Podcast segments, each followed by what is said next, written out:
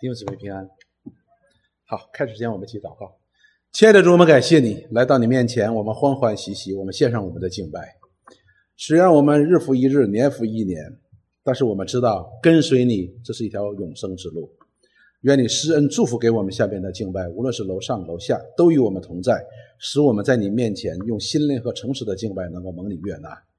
求你也与我们同在，越过人的软弱，向我们显明你的亮光，使我们可以脚前有灯，路上有光，使我们每天都可以行在你的光明当中，成为你的祝福的见证人。我们感谢赞美你，祷告奉耶稣基督圣名，阿门。我们还在讲有关献祭的事情。那么今天我们用的是马拉基书的第一章的十三节到第十四节。那么这里又讲到了以色列人在献祭的过程当中。所做的一件事情，那么这件事情呢，也是得罪神的，就是他们嫌这事太繁琐了，献祭太繁琐。那么前面呢，我们看到以色列人哈，他们首先问的问题是什么呢？说耶和华神你在凡什么事上爱过我们呢？我们感觉不到你的爱。然后这些祭司呢，要把这些瘸腿的、瞎眼的献给耶和华神，觉得说什么呢？没关系的，哎呀，耶和华神也就是那样了，我们怎么做他也不会祝福我们的。那么今天呢，耶和华神就进到了面对他们另外一个问题来给他们来指出来，来责备他们。我们今天用的经文是马拉基书的一章十三节到第十四节。我们今天的主题目是按按照诫命要以神为乐，这样献的祭呢才能够是蒙神悦纳。我们首先看第十三节，那么祭司们所犯的罪又是什么呢？嫌弃繁琐，因此就离弃了诫命。他们觉得说耶和华神，你所给我们这些条例，给我们这些律法太繁琐了，厌烦了，觉得麻烦麻烦。我们东北人有一句话叫什么呢？叫净整那没用的，不就是烧一个祭物吗？为什么这么繁琐呢？就是这个意思。我们来看耶和华神是如何指出他们的问题的。马拉基书第一章的十三节，这里说：“你们又说。”这些事儿何等繁琐，所以你就体体现到了这些祭司们，就是长年累月的在耶和华神面前的服侍，为以色列百姓的献祭的。他觉得这事儿太繁琐了，他已经厌烦了，甚至于嗤之以鼻。这样子哈，嗤之以鼻就是这个样子的。但是你要知道啊，这些祭司是在耶和华神面前服侍的。他们的祖先亚亚伦和他的儿子们，曾经在耶和华神面前被高立的、被暗立的、分别为圣的，把他分别出来，加给他华美，加给他荣耀，使他们可以在耶和华神面前来做这样的事情的。这是一个恩荣，既是恩典，又是荣耀，是耶和华神特别加给这样一个支派的。但是呢，我们看这些。利未人，这些祭司们，他们竟然对耶和华神的命令呢，不但觉得说，哎呀，太烦了，而且是什么呢？而且嗤之以鼻。哇，这是对上帝本性的一个攻击的一个蔑视的。这里已经不简单的是一个藐视了。如果说前边他们在献祭物这些事情上边，他们是藐视耶和华神，他们践踏了污秽的耶和华神的桌子，那么在这里就是直接对耶和华神的本性的一个。一个蔑视，我们也可以说，因着他们行出来了，而是对耶和华本性的一个践踏，因为他嗤之以鼻了嘛，不当一回事儿了，表现出这种明显的蔑视。那么他们表现出来的地方是什么呢？所以这是万军之耶和华说的：“你们把抢夺的、瘸腿的、有病的拿来献上为祭，我岂能从你们手中收纳呢？”这是耶和华说的。因此，我们就知道这些。祭司们，他们嫌这事太繁琐了，因为献祭对祭物的要求是非常非常严格的。如果我们留心看，在献特别祭的过程当中呢，他要求献一只牛，这个牛不能有杂毛的。你这牛身上有多少毛啊？很多的。但是耶和华神说不能有杂毛的，而且献祭呢，它不能有残疾的。什么叫不能有残疾的？有些我们是可以看出来的，缺个耳朵啊。哎，眼睛瞎呀，或者怎么样的？但是有些是内脏啊，内脏受损的，也是不可以的。所以作为祭司呢，你必须要认真的去查验的，这个是不容易的一件事情，而且也的确是非常不容易的一件事情。而且当你把它卸了之后，你需要处理，把这个祭物呢要给它认真的、详细的处理，它的血如何的处理。它的胃肠如何处理？它的蹄子如何处理？它的皮如何处理？它那个肾是如何处理？它那个内脏里边那些油怎么来处理？脂油如何来处理？都是非常非常的耶和华神有明确的这样的一个命令的，不是随随便便的献祭的。而这些祭司现在说：“哦，太繁琐了，甚至于嗤之以鼻。”这是耶和华神在以色列的十二个支派中所特别选召出来的、高立出来的来服侍他的人。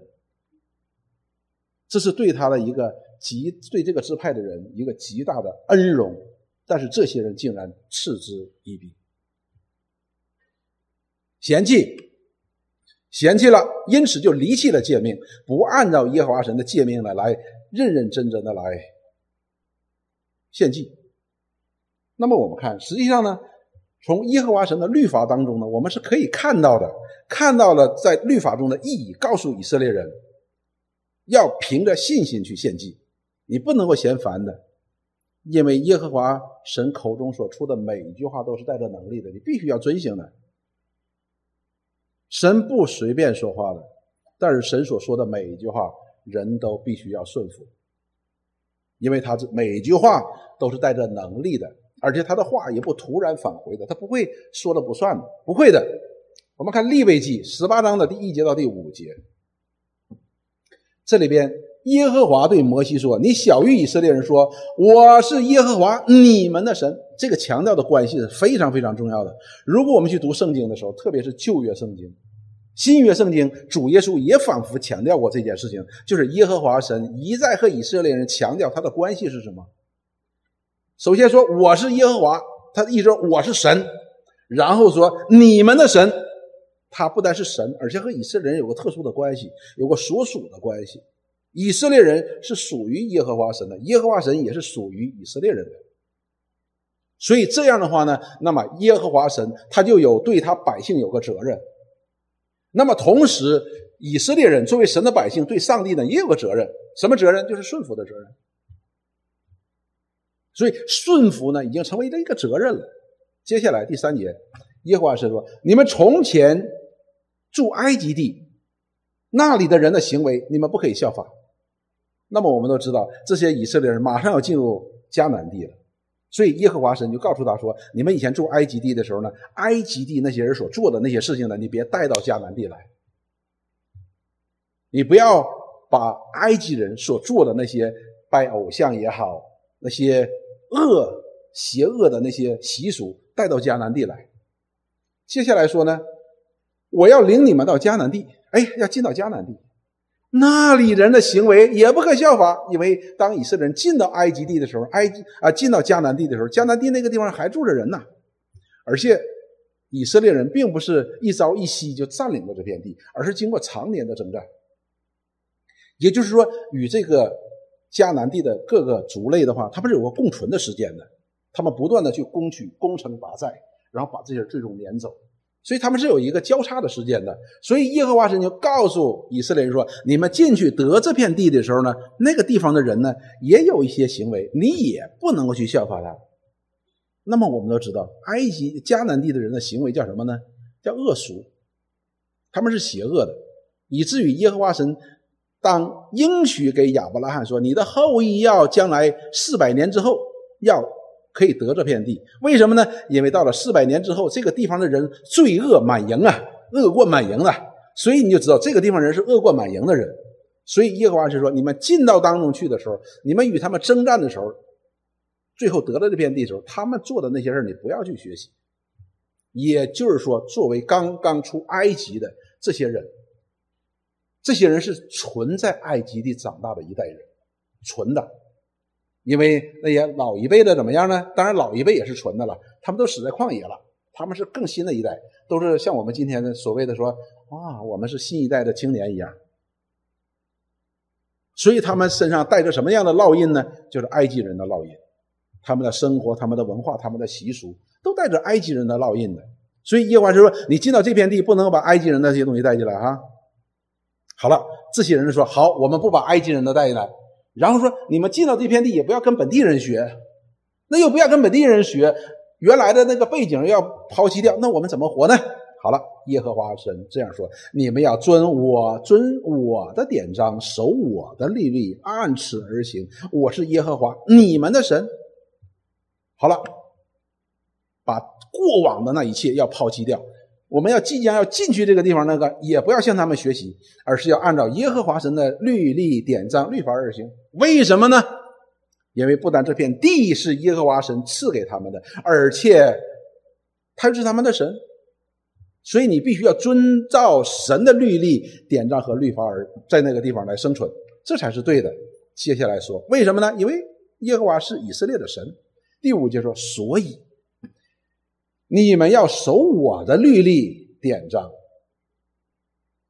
人若遵行，就必因此活着。我是耶和华。所以，耶和华神明确的告诉了这些以色列人，实际上呢，作为以色列灵属灵的这样的带领的立位人，那么更是向他们说的，这些经文是从立位记当中出来的。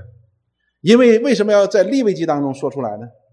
因为我们知道，立位人是带领以色列人在属灵的道路来侍奉这位神的。那么很难免的就要受到埃及那些敬拜假神和本地啊那些敬拜假神的，容易把它怎么样？容易把它混淆的，容易把它混合的，容易把它掺杂的，容易被受到污染的。所以正本清源来说，他首先说你这些立位人是很重要的，你们不要把外族的那些敬拜偶像的东西带到这里边来，因为他是耶和华，是独一的真神。所以，耶和华神已经告诉了这些人，这个神的律例典章，目的是什么呢？就必因此活着，必因此活在耶和华以色列的神的面前。言外之意，否则的话，你就不能够活到上帝的面前。所以，我们就知道，上帝，我们当我们去读旧约的时候，我们常常会有这样一个感受的，真的很繁琐。但是，我们知道，你若遵守，就必。因此活着，也就是说，神把这些律法赐给人，他的目的是非常非常好的一个目的的，不是不好的目的的。而且上帝了解我们，他非常了解我们。当我们对神的话，当我们对神的话产生这样繁琐的心态的时候呢，实际上这里边反映出来的是什么呢？反映出来我们里边的不信的，我们已经不耐烦了，已经不耐烦了这个事情。但是我们。若真的知道神的律例、神的典章是可以使我们活的，可以活在他面前的，那么我们怎么能够嫌这事情很繁琐呢？我们不会的。所以呢，我们看到罗马书第七章的十二节，保罗他讲到自己，他说他自己是个罪人，是罪人中的罪魁，但是神还是拯救了他。但是呢，他里边还是有很多的挣扎的，有很多的这样的挣扎，是吧？所以有些时候呢，他说我想做的呢，我做不出来；我不想做的呢，我就偏去做。所以呢，他就说：“他说，所以当我做了那些我不想做的事情呢，不是我要做，是我的罪，我里边的罪要我去做的。因此呢，判断我做这件事情是犯罪的律法呢，那就是好的嘛，对吧？所以呢，七章十二节呢，他就说：这样看来，律法是圣洁的，律法是圣洁的。”而且诫命呢，也是圣洁、公义、良善的，所以我们这里看到了律法可以显明神的圣洁和神的公义的，但是同时它是也表达出来上帝赐给人律法，赐给以色列人律法，他良善的目的，他不是要约束我们、捆绑我们，他不是要捆绑我们，而是要使我们得自由，让我们得自由的。所以，当我们去看圣经的时候，首先我们想说：“哎呦，这么厚一本圣经，啥时候能看完呢？”我们就已经嫌烦了，是不是？哎，这这一直都出不了埃及，出埃及记一直都读不完，好不容易进了利未记，就更出不来利未记了。而进了民数记啊，还有点意思。然后进了生命记，哇，心惊胆战的，又又不想读。但是神的话，它是良善的，不但显明了上帝的圣洁和他的公义，同时他带着一个良善的目的，而这个良善目的是给你，是给我的。但是以色列人他不这样看，他觉得太烦了，甚至于嗤之以鼻。诗篇一百一十九篇九十二节，大卫怎么说？大卫说：“我若不是喜爱你的律法，早就在苦难当中灭绝了。”哎，这些祭司们，这些服侍上帝的人说什么？哎呀，太烦了，繁琐，嗤之以鼻。但是大卫说什么？我若不是喜爱你的律法，这个喜爱是有表现的哈。不是叶公好龙。大卫怎么说？他说：“我天天把耶和华神的律法摆在我面前，这叫喜爱。”他说：“如果我不是因为喜爱你的律法，我早在苦难当中灭绝了。”什么意思？因为大卫的诗篇当中，我们看得到，若不是他喜爱耶和华神的律法，他在扫罗追杀他的时候，他早就已经灭绝了，是不是？他在放羊的时候，给他爸爸放羊的时候，早就灭绝了，是因为他在随时随刻的喜爱耶和华神的律法，他也什么遵行耶和华神的律法，在耶和华神的话中，他得到了安慰，他得到了帮助，他得到了祝福，所以大卫从来不嫌繁琐了，他甚至于每天都得摆在他面前，他说：“我要用神的话来看看我自己，我的里边有没有得罪上帝。”神的话是良善的。当我们讲到了说，我们觉得说这个事情实在是太太繁琐的时候，那是因为我们不认识上帝所赐的律法的目的和意义到底是什么，就是良善嘛。那么我们当讲到献祭嫌繁琐这件事情，那我们就不能够不讲这位神。首先把这个律法所传给的那位摩西，他是怎么做的，对吧？因为这个律法是神赐给摩西的，摩西借着摩西赐给以色列人的。那么摩西有没有嫌烦呢？有没有嗤之以鼻呢？没有。那么我们都看利未记，这是我们非常熟悉的，也是我特别特别喜欢的一节经文。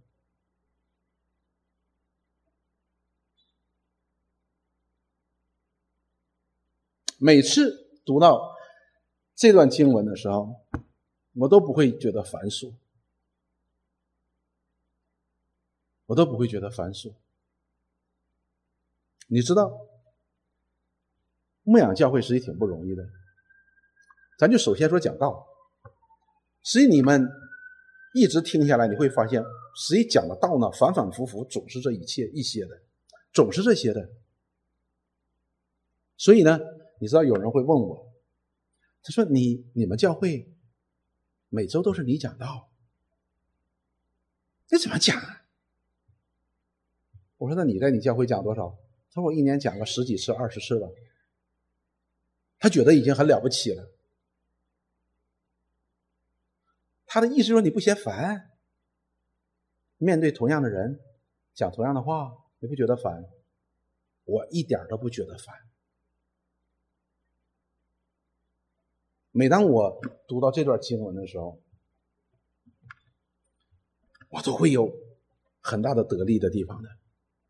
我们看，当亚伦被设立为大祭司的时候，那么耶和华神就借着摩西来命令，来吩咐亚伦献祭，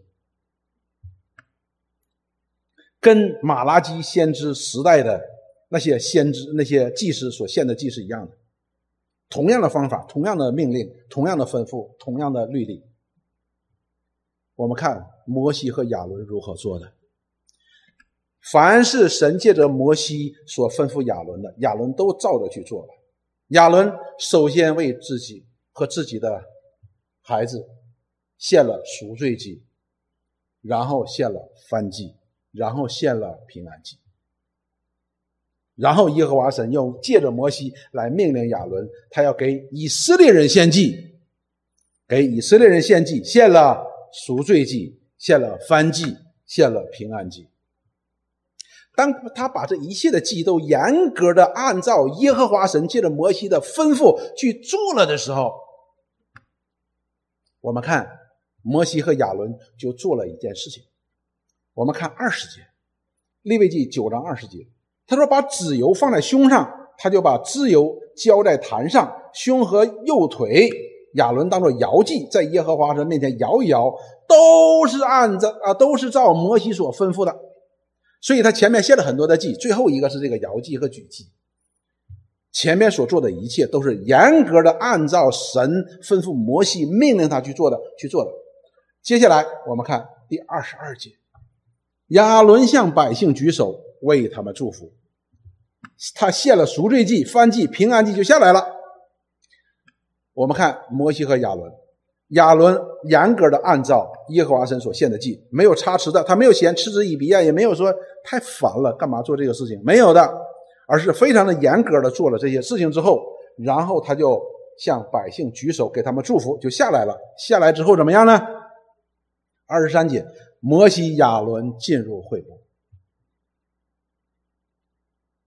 那感谢神，两点的时候跟年轻人也分享过。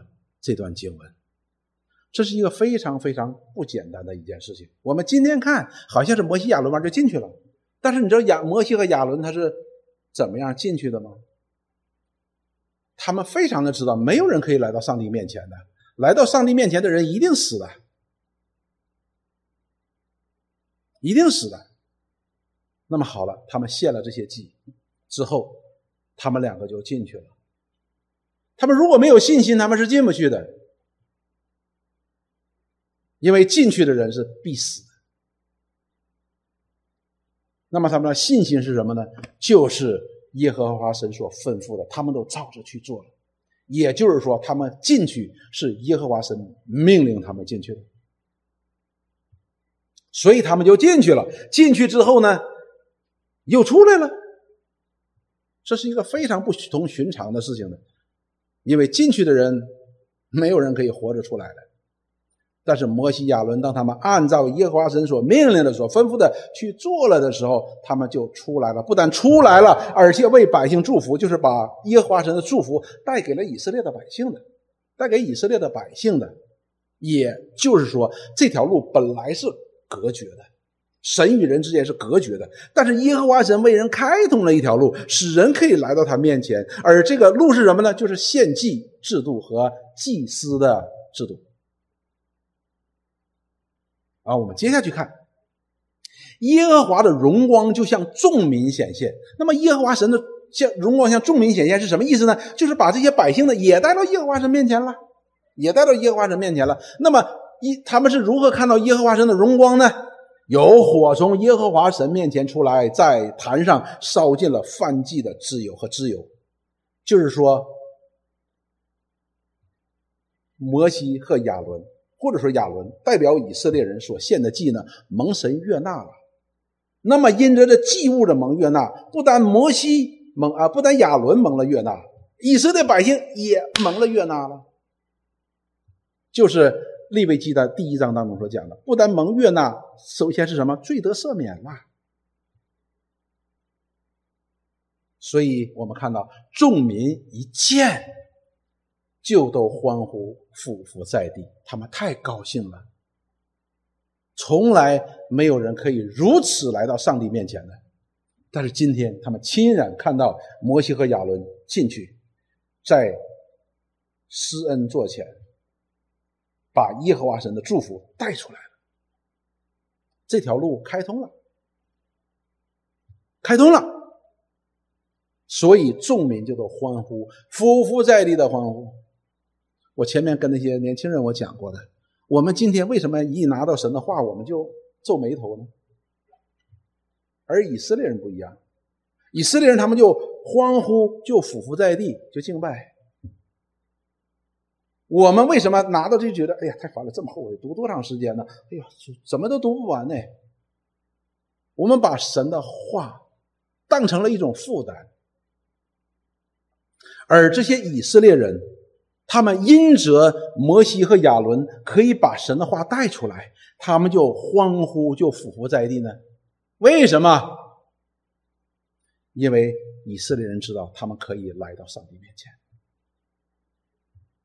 主耶稣如何和他的门徒说：“你们为什么查考圣经？因为你们以为内中有永生。”保罗如何说？保罗说：“可以使我们有得救的智慧。”但是我们今天虽然没有嗤之以鼻呀，没有嗤之以鼻，我们对圣经我们是不敢嗤之以鼻的。但是至少我们觉得，哦，繁琐，太繁琐。看了家谱，无穷的家谱，是不是啊？我们根本就没有看到耶和华神让我们所做的这一切，他是良善的，是要我们可以来到他面前的，是不至灭亡，可以反得永生的。这律法是良善的，非常良善的。所以我们看到，我们今天真的缺少以色列人这种。我们今天不是简单的说有圣经在我们面前，而是什么？而是我们今天可以借着一条路，就是他的爱子耶稣基督，使我们可以回到他面前。这样一条路，借着什么来显明的呢？借着耶和华口中所说的话。重要不重要？太重要了。但是当年以色列人，他们非常的自我为中心，他们非常的自我为中心，他们没有，他们常常在献祭的过程当中似乎就他们不去反省自己，相反却是责备这位上帝。哎，你在反什么事上你爱我们了呢？是不是啊？我们日复一日的过这样的信仰的生活，但是呢，我们常常挨别人欺负，列国欺负我们，啊，你哪里爱我们了呢？哈，我们老老实实的摆你的桌子，把食物献上啊！我们今天还是光景，并没有什么改变呢，所以太繁琐了，没有必要再再再做这些事情了。所以怎么样，就离弃了耶和华神的吩咐，离弃了耶和华神的吩咐。他们把这种信仰的生活，你知道，我们信仰的生活一旦走上下坡路的时候，我们是很难再回头的。所以这个必须要提醒弟兄姊妹，这是我的责任。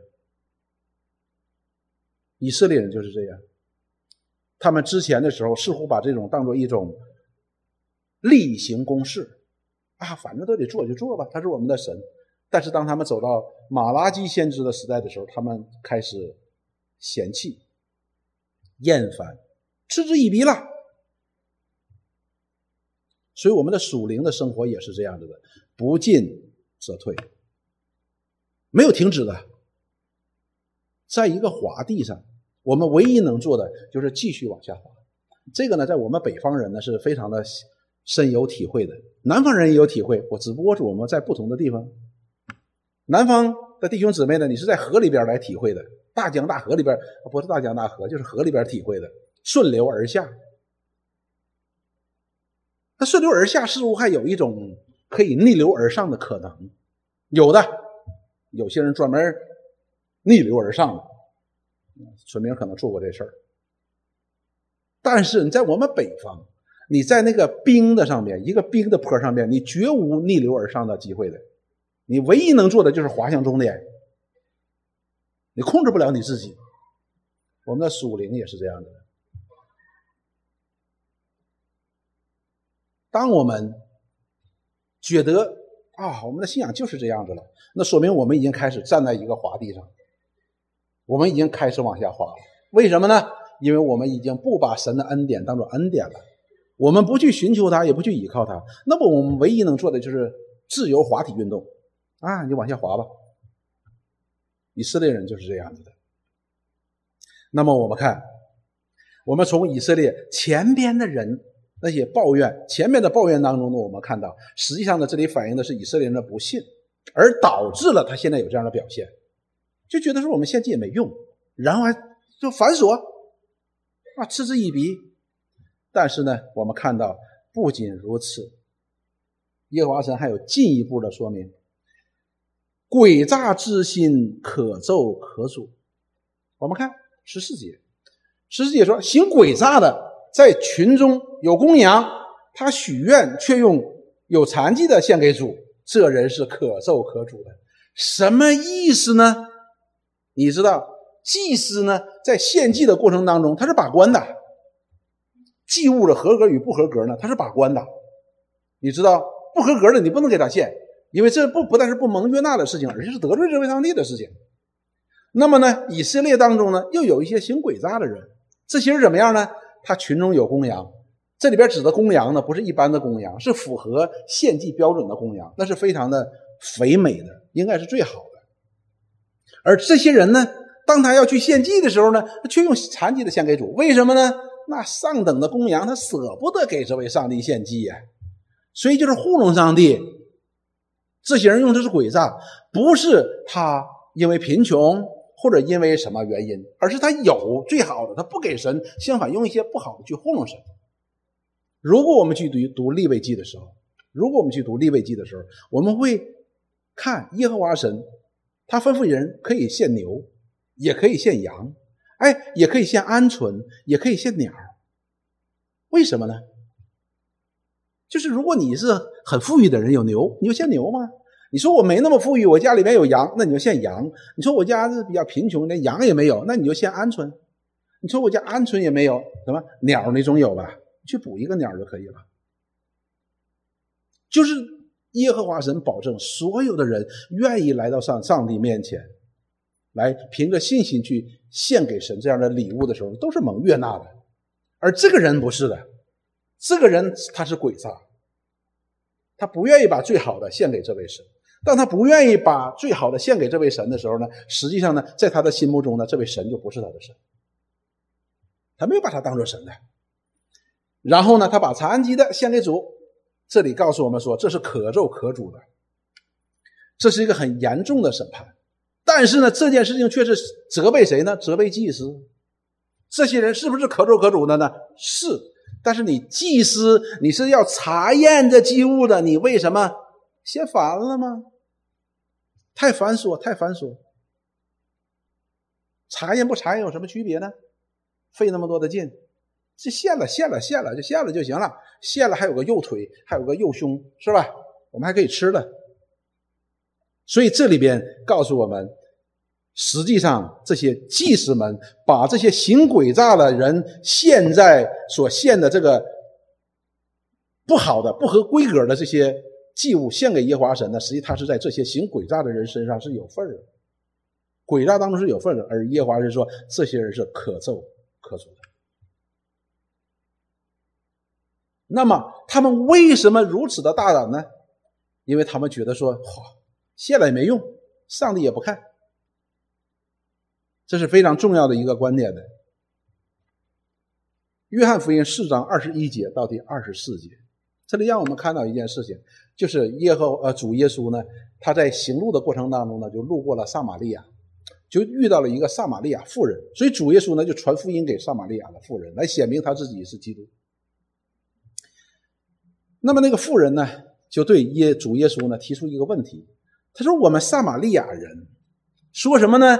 当我们去敬拜、去献祭的时候，在哪呢？在基利心山。但是你们以色列人呢？以色列人觉得，你们犹大人呢，觉得说，我们献祭敬拜这位神呢，应该在耶路撒冷。那到底在基利金山呢，还是在耶路撒冷呢？那在哪才是对呢？好了。”是约翰福音四章二十一节，耶稣说：“妇人，你当信我。”所以，相当于表明主耶稣讲话是一种宣告：“你当信我，信我所说的话。”时候将到，你们拜父也不在这山上，也不在耶路撒冷。哈，这是一个挑战性的，说你们拜神呢，不在耶路撒冷啊，也不在哪儿，也不在基利新山。接下来说，你们所拜的，你们不知道。你们在基利新山上啊，撒玛利亚人在基利新山上在那里拜神，所以你不知道你到底要拜什么。就说你不认识你所拜的这位神，到底是怎样一位神。然后呢，这里说我们所拜的啊，我们知道，因为救恩是从犹太人出来的，说，但是我们拜这位神呢，我们知道为什么呢？因为耶路撒冷是神所设立的地方。但是二十三节说，但是时候将到呢，说如今就是了。那真正拜父的要用心灵和诚实来拜他。也就是说，如果你没有心灵和诚实，你无论在基利心山，无论在耶路撒冷都是没用的。而如果你真有心灵和诚实来敬拜这位上帝的话呢，你不在耶路撒冷，不在基利心山，依然是神所悦纳的敬拜。因为父要这样的人来拜他。什么样的人拜他呢？用心灵和诚实。心灵和诚实的意思是里边没有诡诈的，就是没有诡诈的人。这样的人凭着心灵和诚实，真正拜拜他的人，为什么呢？二师姐说神是个灵，所以拜他的必须用心灵和诚实拜他。他是个灵，他凡事都知道，他无所不知。也就是说，那些人好像自己玩的把戏玩的挺好，是吧？我家里有一个合乎条件的公羊，但是太太好了，这个公羊啊，我就拿一个坏的去对付吧。上帝是知道的，而这些祭司们把这些不好的祭物献给耶和华神，耶和华神也是知道的。所以说，你为什么污秽我的桌子呢？为什么污秽我的食物呢？耶和华神是知道的。我们在上帝的面前，这一切都是知道的，上帝都是知道的。如果我们记得新约当中《使徒行传》当中，我们上周查经查到了亚拿尼亚和撒菲拉这两个人，是不是他们同样犯了诡诈的罪啊？诡诈，彼得给他定的罪是什么呢？欺哄圣灵。彼得说：“你没卖你的田产的时候，那田产岂不是你的？对呀，你不卖没问题的。”你卖了之后，钱岂不在你的口袋里？你卖了之后，那钱也是你的，你可以不奉献的，一点问题都没有。但是，这个亚拿尼亚和撒菲拉，他们既想得到这属灵的荣耀，要人表扬他嘛，因为人家所有的人都变卖了田产，交给了这使徒的脚前了。他说：“我要不不放在使徒的脚前，好像说不过去。哎，放在脚前吧，也贪图这份荣耀，但是心里又觉得我自己需要留点实际留点有问题吗？也没问题。他又想满足自己的私欲，然后他用的办法是什么呢？他不是告诉使徒说啊，我想留一点而是诡诈的撒谎、欺骗。所以彼得问他说：“你就这么多钱吗？就这么多？我一分都没留，看我多属灵！哈利路亚，赞美主。”彼得说：“你为什么欺哄圣灵呢？”所以亚拿尼亚。当场就死掉了。撒菲拉来了，他太太来了。彼得又问他同样的问题，说：“你卖田产的钱就这么多吗？就这么多？”彼得说：“哼，抬你丈夫去安葬埋葬的那个人呢？那少年人正好走到门口，撒菲拉也死了。上帝可以允许我们，可以允许我们小信，可以允许我们软弱。”甚至于我们，他可以接纳我们的跌宕，但是他不能够允许我们假冒。所以我们看到了早期主耶稣所攻击的那些文士法利赛人，他们什么假冒为善，不能假冒。假冒就是在神的面前攻击神那属性的。你以为上帝是不知道的？还记不记得诗篇当中有一句话，讲到那些愚顽人，愚顽人怎么说？神岂有智慧呢？神岂知道呢？他们觉得说，哎，我做了坏事，上帝也不知道啊，对不对？他觉得上帝没那么有智慧吧？我做的事他都知道，我精心策划了，我谁都没跟谁说。所以，这样的人是在圣民当中公开的挑战这位上帝的属性。所以，诡诈这里边，耶和华神给他定的罪是非常严重的，叫可咒可诅的。他不允许假冒，因为假冒你就是公开的在骗上帝嘛，公开的骗上帝，上帝岂能容忍？而这些。祭司们就成了这些诡诈人的帮凶。希伯来书第四章的十二节到第十六节，这是我们每一个基督徒，无论你是真基督徒还是假基督徒，我们都应该知道的这段经文。希伯来书四章十二节到第十六节，这里告诉我们说，神的道是活泼的，是有功效的，比一切两刃的剑更快，甚至灵，甚至魂与灵、骨节与骨髓都能刺入抛开，连心中的心呃思念和主意都能辨明。什么意思呢？就是什么事情都不能够逃过什么，逃过这个神的道，神的道都能够给你辨明了。这里告诉我们说，魂和灵。骨节和骨髓，和心思和意念都能给你分开的，什么意思呢？因为在这个世界上，没有人能够把灵和魂分开的，没有人骨把骨节和骨髓可以分开的，没有人可以把思念和主意分开的，但是圣灵可以。表明什么呢？表明神的灵或者说神的道，它是无所不能的，它是无所不能的。然后第十三节，接下来他就说了。并且被造的，被造的哈，那我们讲到了说，这个世界存在两个存在，一个是造物的，一个是被造的。造物的这一个区间当中，只有上帝，他是独一的创造者，而其他所有的一切都是被造的，包括我们人。一切被造的，没有一样在他面前不是显然的。原来万物在那与我们有关系的主眼前，都是赤露敞开的，都是赤露敞开的。有关系，当然有关系，是他造了我们，是造我们的，所以我们的一切，包括我们的心思，包括我们的意念，包括我们诡诈的主意，在上帝面前都是赤裸敞开的，不能隐藏的。我们可以在人面前隐藏，在这世界当中隐藏，在上帝面前毫无隐藏。所以希伯来书当中告诉我们说，我们真的基督徒，你就没有必要去玩诡诈了，因为我们在上帝的面前是赤裸敞开的。我们每一个基督徒就没有撒谎的必要的，因为我们在上帝面前都是赤裸敞开的。你撒谎做什么呢？而撒谎也好，诡诈也好，这是明显的在对上帝属性的攻击，这是很大的问题的。我们人呢，常常有一句话的，说你把我当傻子啊，就意思你骗我，你以为我傻呀，就这个意思。所以，当我们在上帝面前做这种假冒。诡诈、不诚实、撒谎的时候呢，实际事实上是什么呢？就是我们以为神，他不是神。这个问题是很大的。所以，当我们如此做的时候，就相当于你知道，我们用个镜像的方法。当我们在上帝面前撒谎的时候，实际上我们是以上帝为撒谎的。你明白我的意思吗？这叫镜像，就是你看个镜子，你看个镜子，你能看到你自己。当我们以谎言、诡诈对待上帝的时候呢，实际上我们想，这位上帝也是诡诈的，也是谎言的，就是你说的不是那样的。什么意思呢？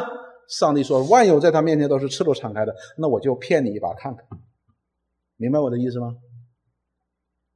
这可是问题是很大很大的。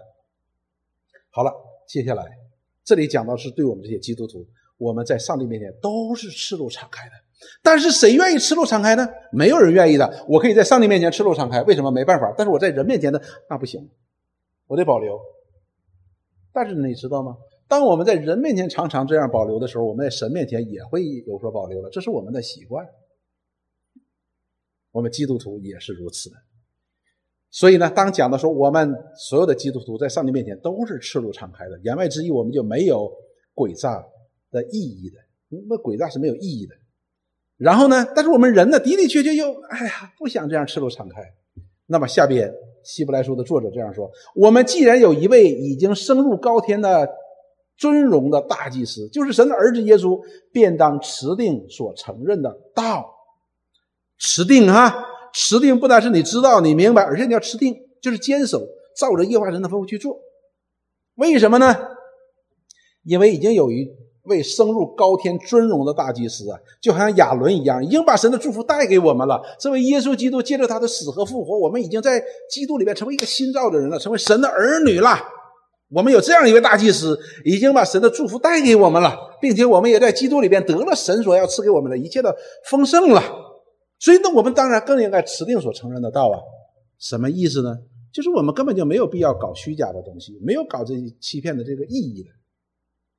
那么接下来他又讲了一句话，非常重要的，因我们的大祭司并非不能体恤我们的软弱，他也曾凡事受过试探，与我们一样，只是他没有犯罪。啊，我们为什么喜欢什么呢？喜欢这种诡诈呢？喜欢这种遮盖呢？因为我们不认识这位大祭司，这位大祭司他能体恤我们的软弱的。我们为什么不愿意把我们的软弱敞开？因为我怕别人不接受，我还有面子呢，对吧？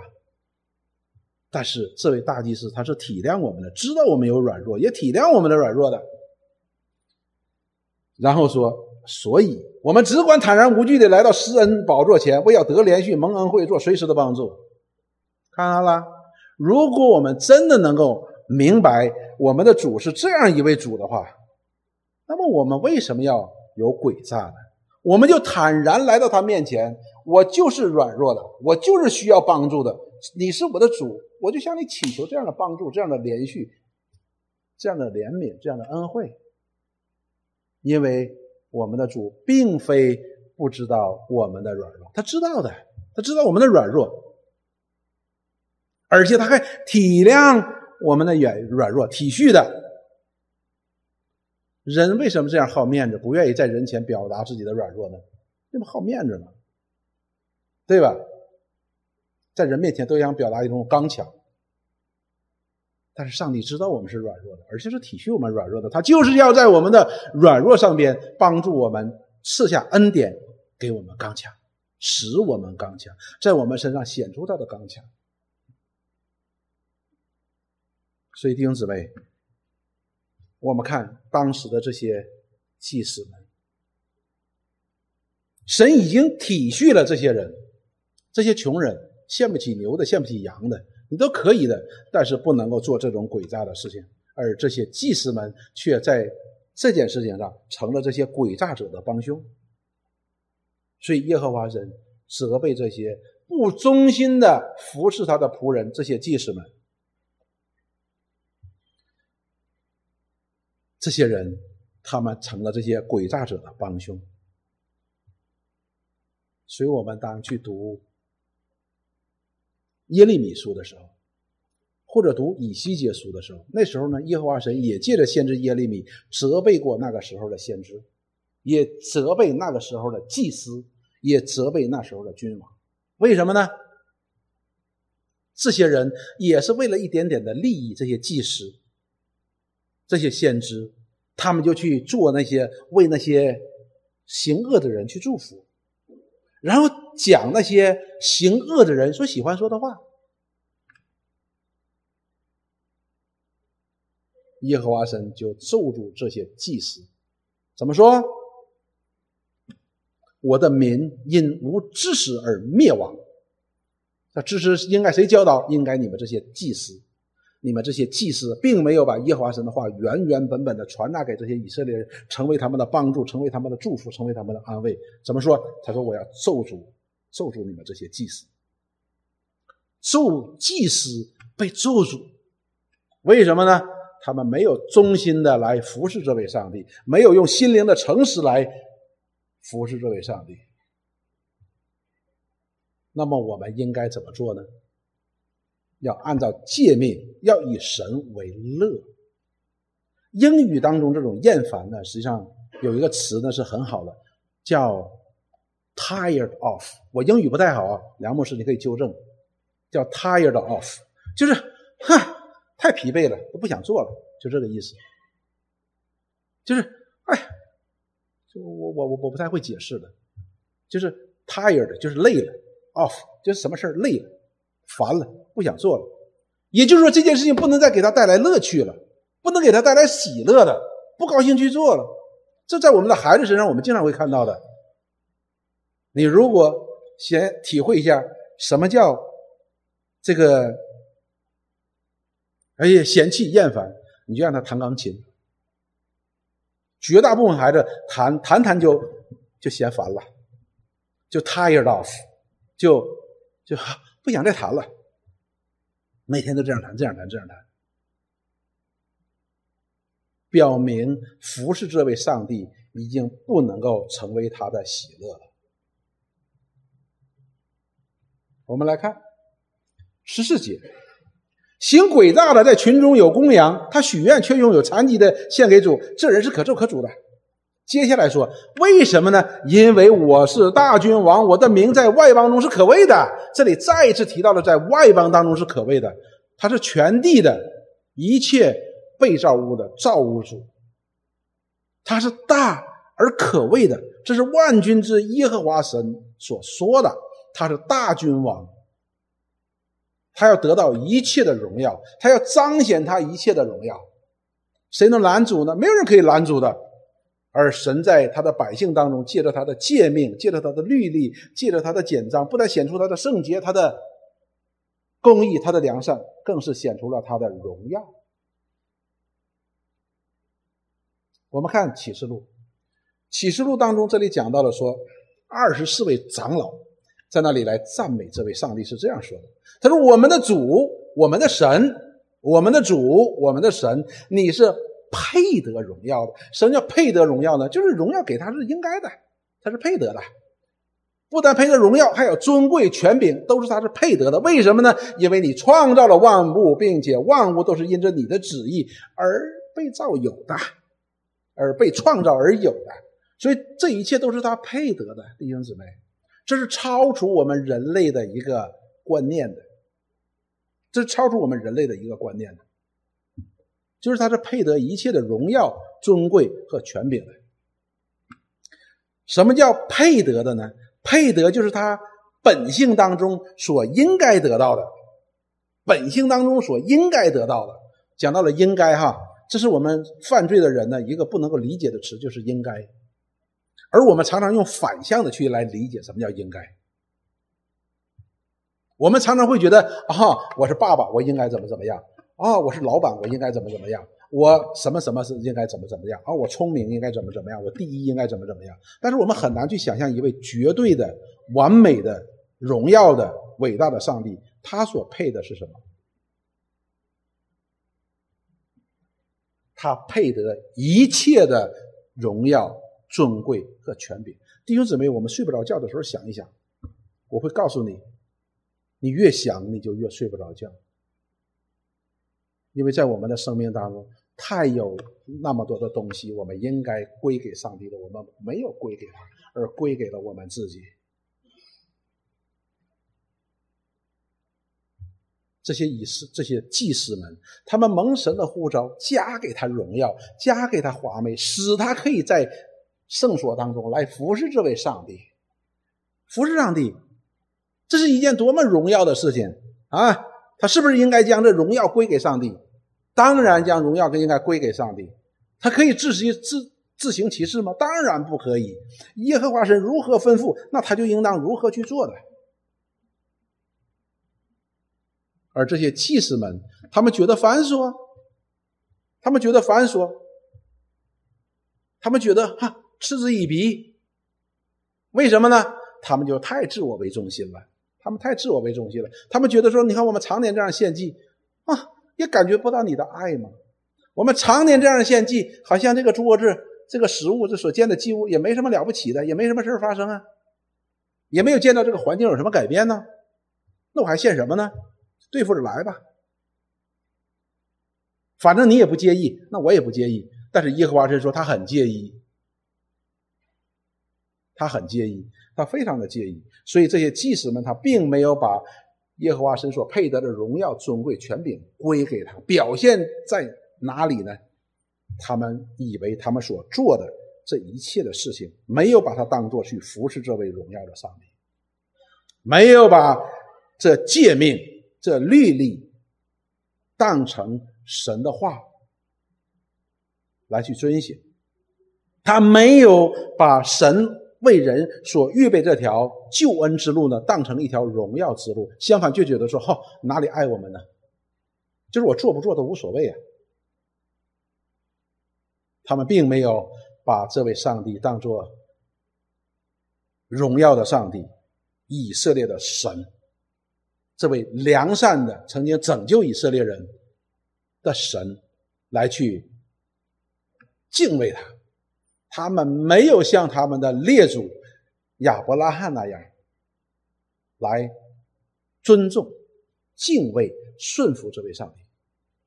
亚伯拉罕是如何来做的呢？凡耶和华神所吩咐的，他都照着去做了。挪亚，凡耶和华神吩咐挪亚的，挪亚就照着去做了，是不是？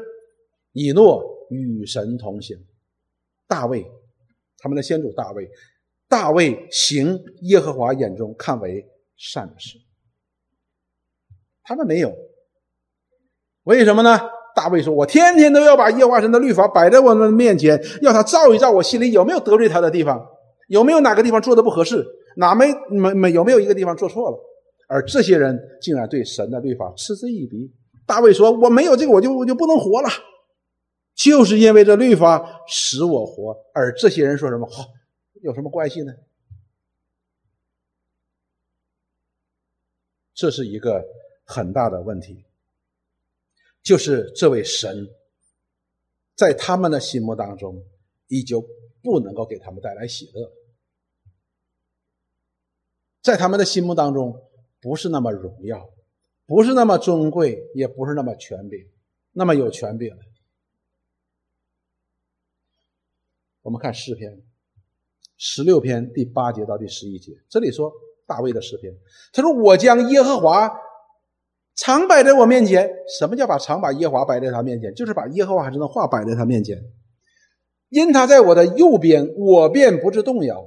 因此，我的心欢喜，我的灵快乐，我的肉身也安然居住。就是大卫从神的话的当中，从神的命令当中，怎么样得到了什么？得到了祝福。所以他说：“我心欢喜，我的灵快乐。”我的肉身也要安然居住。我们要知道大卫的肉身，他说他肉身安然居住，不仅仅是他做王之后安然居住，相反他在做王之后好像不太安然居住的，因为发生了很多的事情。但是我们看到大卫在逃避扫罗追杀的时候，无论在怎样的危险的环境当中，大卫都说我的肉身安然居住。仇敌在增加，我的同伴耻笑我。甚至于那些人告诉我说：“你还快点跑，危险已经临到了。”他说：“我依然可以安然居住的。为什么？因为有耶和华神的话，有神的话，神的应许在他的里边。因为你必不将我的灵魂撇在阴间，也不叫你的圣者见朽坏。就是他说喜悦的，神不会撇下他说喜悦的。当然，这些经文是在指耶稣基督哈。但是我们从大卫自己的经历当中在讲。”大卫是先知，他这节经文是预表基督，呃，预言基督。但是呢，我们从当时大卫的环境当中看呢，大卫说：“你不会撇下我的。”接下来他说：“你必将生命的道路指示我，在你面前有满足的喜乐，在你右手中有永远的福乐。”大卫以神为乐，如何表达以神为乐呢？以神的话为乐。为什么要以神的话为乐呢？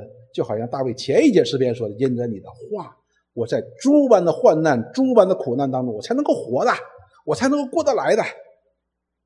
当你指示我把你的话给我的时候，我就有方向了，我里边就有满足的喜乐，因为这是耶和华神这位有荣耀、有权柄、有尊贵的上帝所指示我的一条路，我就有满足的喜乐。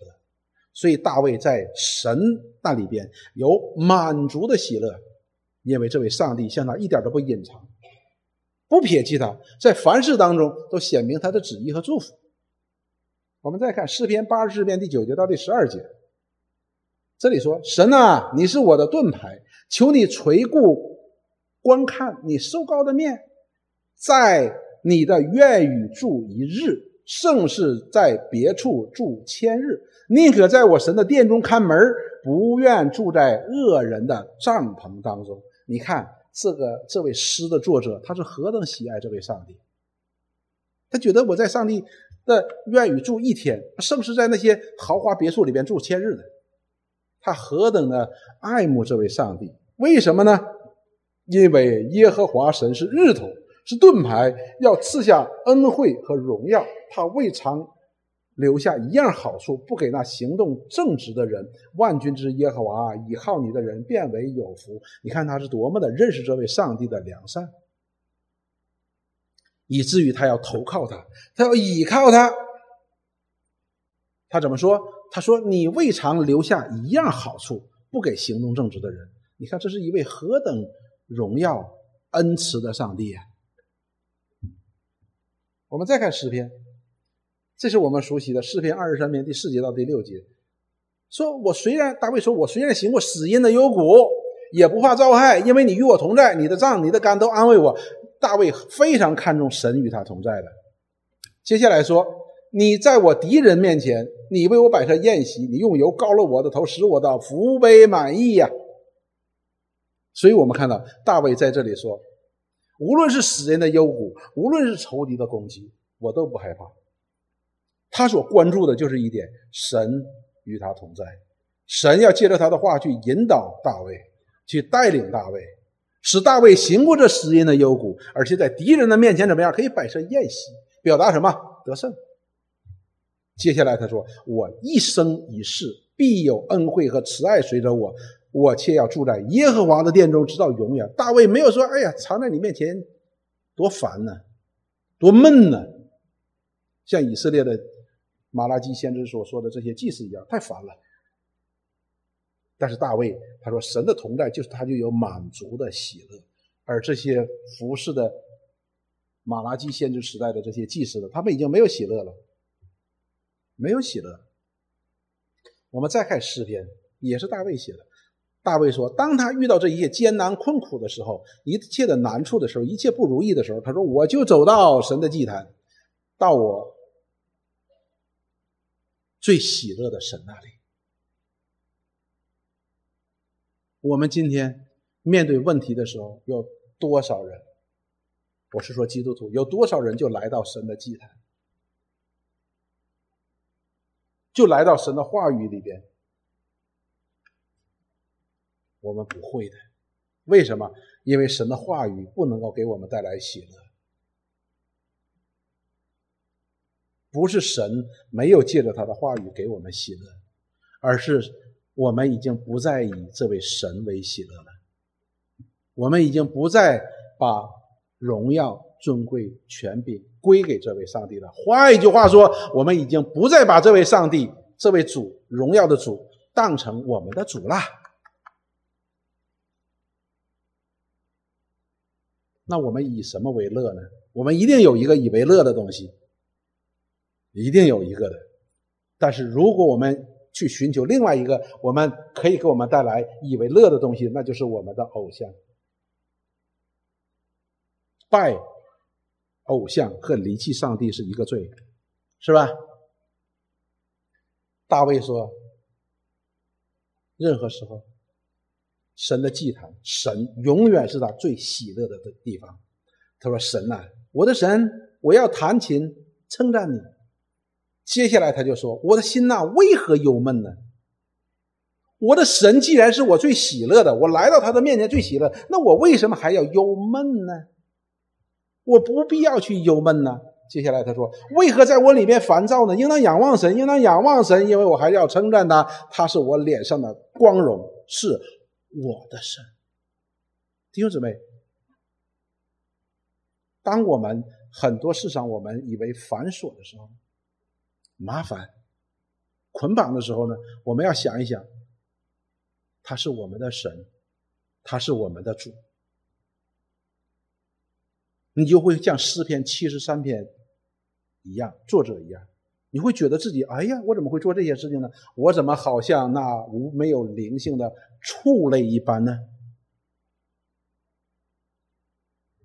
弟兄姊妹，如果这位神他的话语不再能够给你带来喜乐的时候，充足的喜乐的时候，你要小心了，因为我们一定会寻求其他的地方来得到这样的喜乐。因为我们不充足嘛，没有满足的喜乐。当我们没有满足的喜乐的时候，我们就会去寻求其他的方式去喜乐。要小心哦。那么我们如何能够做到这一点呢？我们常常思念这位主和他的话语，使我们有喜乐呢。罗马书第五章的第十节到第十一节，前面讲到了为一人死是少有的，为人人死，或有敢为的，唯有耶稣基督在我们做罪人的时候就为我们死，神的爱就在此显明了。接下来他说：“因为我们做仇敌的时候，切借着神的儿子的死得与神和好，既已和好，就要就更要因他的生，他的生得救了。”所以保罗在这里告诉我们一件事情，非常非常重要的。是什么呢？我们是在做神仇敌的时候，神就把他的爱子赐给了我们，成为我们的拯救。这是一种何等大的一个无条件的爱呢？不是我们要与神和好，神说好了给你恩典吧？不是的，而是我们还做他仇敌的时候，神就已经把这恩典赐给了我们。这就是神的爱。神的爱是如此的。做成的如此的赐给我们这些完全不配的人，我们要常常思想这件事情。我们与他和好，我们已经得救了，我们已经不是灭亡了。我们要知道啊，在以佛所书当中，我们是本该灭亡的人。然后接下来说，不但如此，我们既借着我主耶稣基督与神和好，也就借着他以神为乐了。弟兄姊妹，如果。你不能够以神为乐的话，那你真的不认识神在基督里所赐给我们的恩典是怎样的恩典。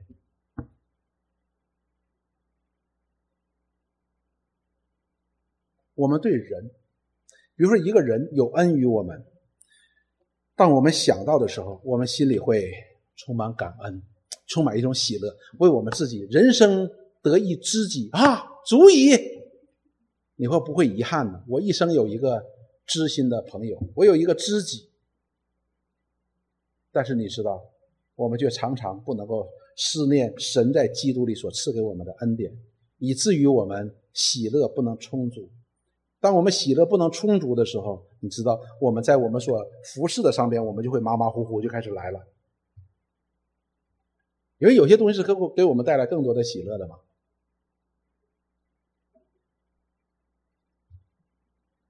我们要常常思念主的恩典，常常思念主的恩典。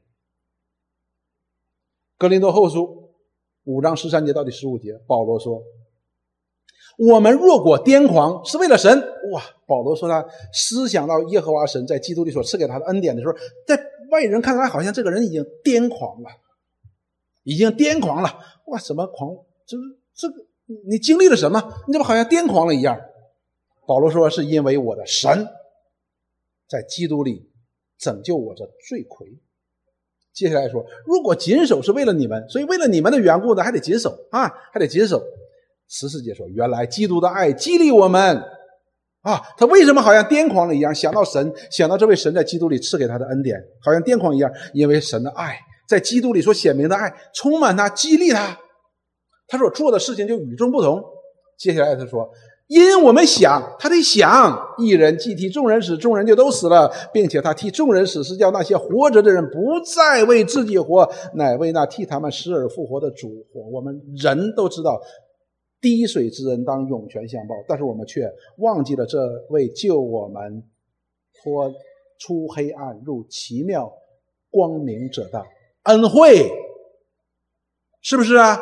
所以保罗在这里说，每当他想起这位替他死而又复活的这位主，所显明这样拯救我们脱离灭亡而进入永生这样的恩典的时候，就被这样的爱所充满、所激励。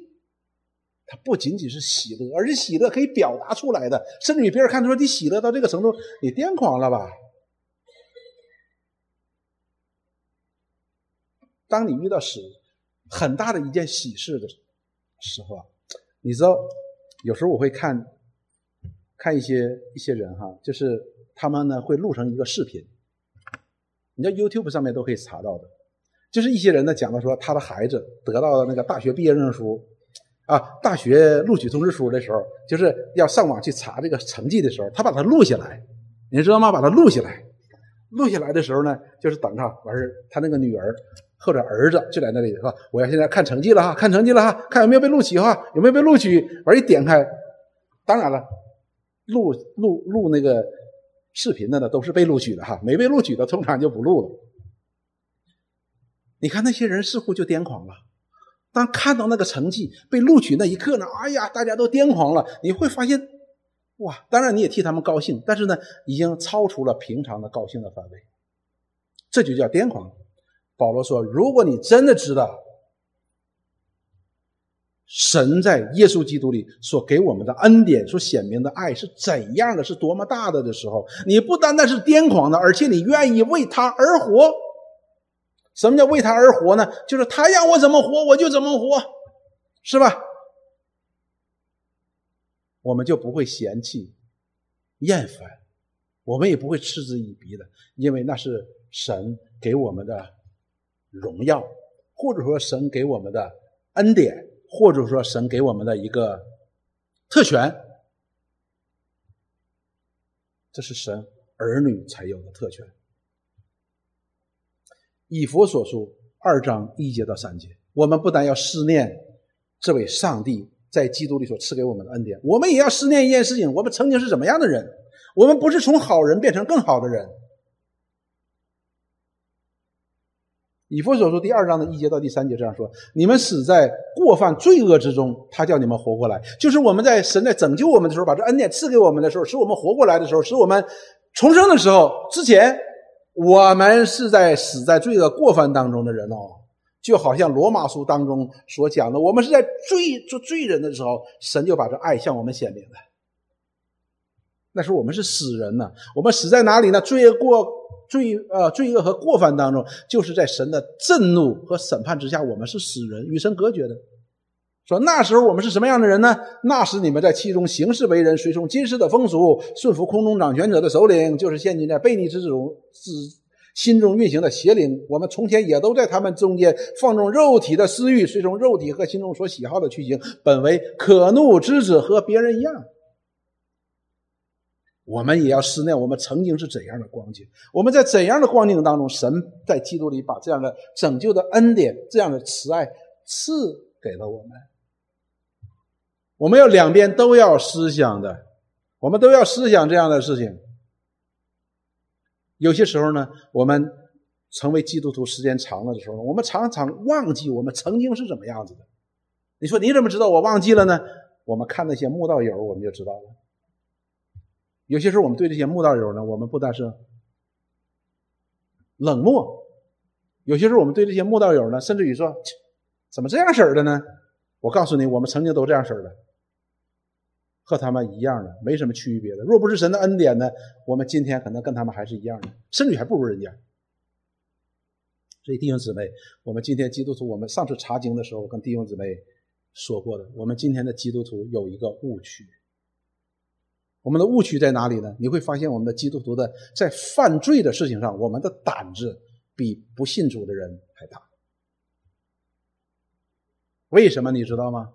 非常简单的一个答案，你可能想都想不到的，就是因为我们以为我们有基督的救恩，所以我们的胆子就大。连那些不信主的人那种朴素的敬神的心，我们都没有了。这是我们今天的基督徒。然后我们把我们的犯罪美化成为软弱，甚至不承认自己软弱的。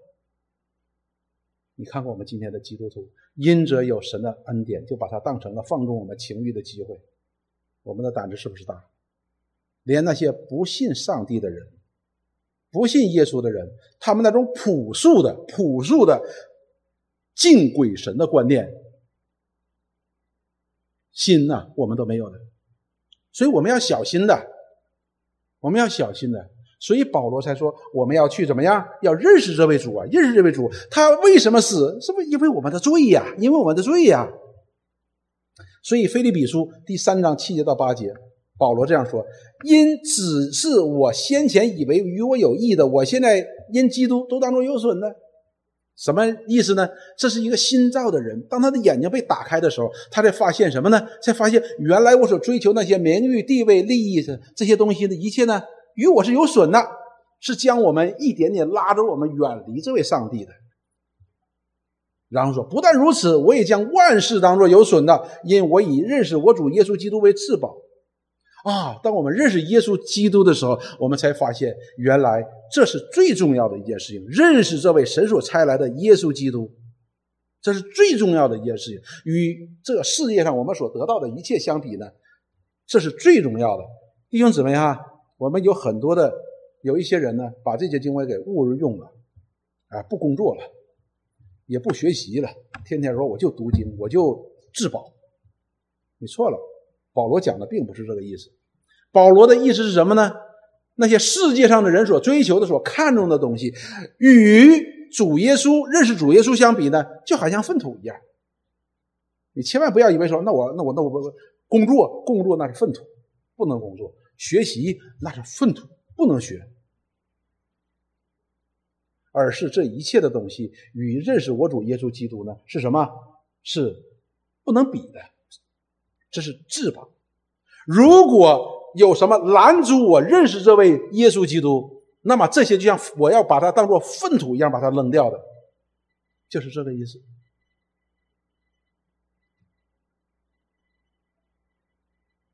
所以我们就知道，认识他，认识我们自己，认识神才能够认识我们自己。当我们看到血淋淋的被钉死在石架上这位耶稣的时候，我们想到的是什么？那是我的罪。我曾经。是这样的，就是因为基督被挂在石架上，才成就了我今天这样的光景。由此，我们才能以神为乐，以神为神，以主为主。罗马书十四章十七节到十八节，保罗这里说，因为讲到了吃喝的问题，保罗就说。因为神的国不在乎吃喝，只在乎公义、和平，并圣灵中的喜乐。当他讲到了说什么呢？就是有关吃喝的问题的时候，那么保罗就在说：不在乎吃喝，只在乎公义、和平，并圣灵中的喜乐。如果我们有公义、和平、圣灵中的喜乐，那我们吃喝就是荣耀神的。吃喝就是荣耀神的，因为这不仅仅是我们放，不是我们放纵我们自己，而是我们在主的里边有公义、有和平、有圣灵的喜乐，这才是重要的，这才是我们所看重的。它的基本的意思就是告诉我们说，一个属灵的人做什么事情都是属灵的，吃喝也是属灵的，也可以荣耀神。吃喝这是上帝赐给人的一个恩典的，使我们可以享受他所创造的这一切的。食物我们可以享受的，这并不是一个罪的。但是当我们吃喝不受节制的时候，我们放纵自己的肉体的私欲的时候，这就是一个罪了。这叫什么？这叫没有节制。所以，我们属灵的人不要看重这个吃什么、喝什么这些东西，而看重我们是否真正的是敬虔爱主，这才是最重要的。接下来说，他说圣灵当中是有喜乐的。我们所有的服侍神的，服侍神的不仅仅是说童工哈或者传道人，每一个基督徒都是神的仆人，都应该有喜乐的。十八节说，在这几样上服侍基督的，就为神所喜悦的，又为神所称许的。所以我们在服侍主的过程当中，要有公义、和平，并圣灵当中的喜乐，因为这位上帝，他就是我们的喜乐。这位主耶稣基督，他就是我们的喜乐。所以弟兄姊妹，如果我们的服饰不再能够给我们带来喜乐的时候，我们要小心。如果我们信主，我们好像这些祭司一样，我们觉得是繁琐了、麻烦了、受到捆绑了，那这是一个问题。为什么呢？弟兄姊妹，今天的世界呢，人们推崇的是什么？是自由啊，是民主。实际根本上讲的原因就是强调自我，突出自我。一切违背我自己的意志的，我们就称它为捆绑，称它为束缚。弟兄姊妹，这是我们与生俱来的罪性所带来的一个后果，就是我们不能够顺服权柄。我就是天下老大第一。所以我们看到这些祭司呢，也难免受到了这样的影响。他们觉得说繁琐太麻烦了，这样的心态，他觉得说每天这样做，每天这样做。但是弟兄姊妹，我们不要这样的。我们日复一日，年复一年的这样的我们的敬拜，我们的寻求，我们对主的认识。如果我们不再被神的启示所更新的时候，你会发现我们就会产生出这样祭司的心态的，就觉得就是这样子了。星期天，哎呀，又到时间了，哎呀，要去教会了，我们就会这样子的。我说到教会坐在那里，我听，哦，又结束了，好了。我们就觉得好像打卡打卡，做了，这跟这个时候的祭祀是一模一样的。我们并不关心我们在上帝面前所做的这一切的质量到底是怎样，是否是真的凭着诚实和心灵、心灵和诚实在这里来敬拜他，来去认识他，把他当做一位救主，我们生命当中的那颗救我们脱离灭亡那个绳子来看重他。而我们把它当做这样一个我们叫救命的稻草，当然它不是稻草哈。这位主，我们没有抓紧的话，这就是藐视。我没有过那种经历的，就是掉到水里边抓住一棵草叫救命稻草那个，但是我看过。有些时候我们会觉得，哦，你掉到一个大河里边，你抓住一棵草能怎么样？但是你知道他真抓那棵草，他以为那棵草就能把他救了。我们必须要有这样的心态的，因为彼得如何说：“天上、地下没有赐下别的名的，我们可以靠着得救的，唯独这位耶稣基督，唯独这位神的儿子，唯独耶稣的名，才使我们可以靠着得救。而且他不是稻草，他是磐石，你抓住他。”大卫说：“你就不致摇动。”主耶稣应许说：“你抓住他的时候，他说我父所赐给我的，一个都不会落下的，全部会拯救到底。”所以弟兄姊妹，我们今天没有任何的缘由面对这位一位完美的、全赐我们全被救恩的主，而我们的喜乐不满足的，我们的喜乐不充足的，我们有不满足的，有什么呢？今天我们以为满足的这一切都将随着我们生命的结束都烟消云散，但是使徒约翰告诉我们说，唯有遵行他话语的才是永存。如果这一切真的不能够给我们带来一个喜乐的心，一个愿意的心去服侍这位上帝、这位荣耀的主，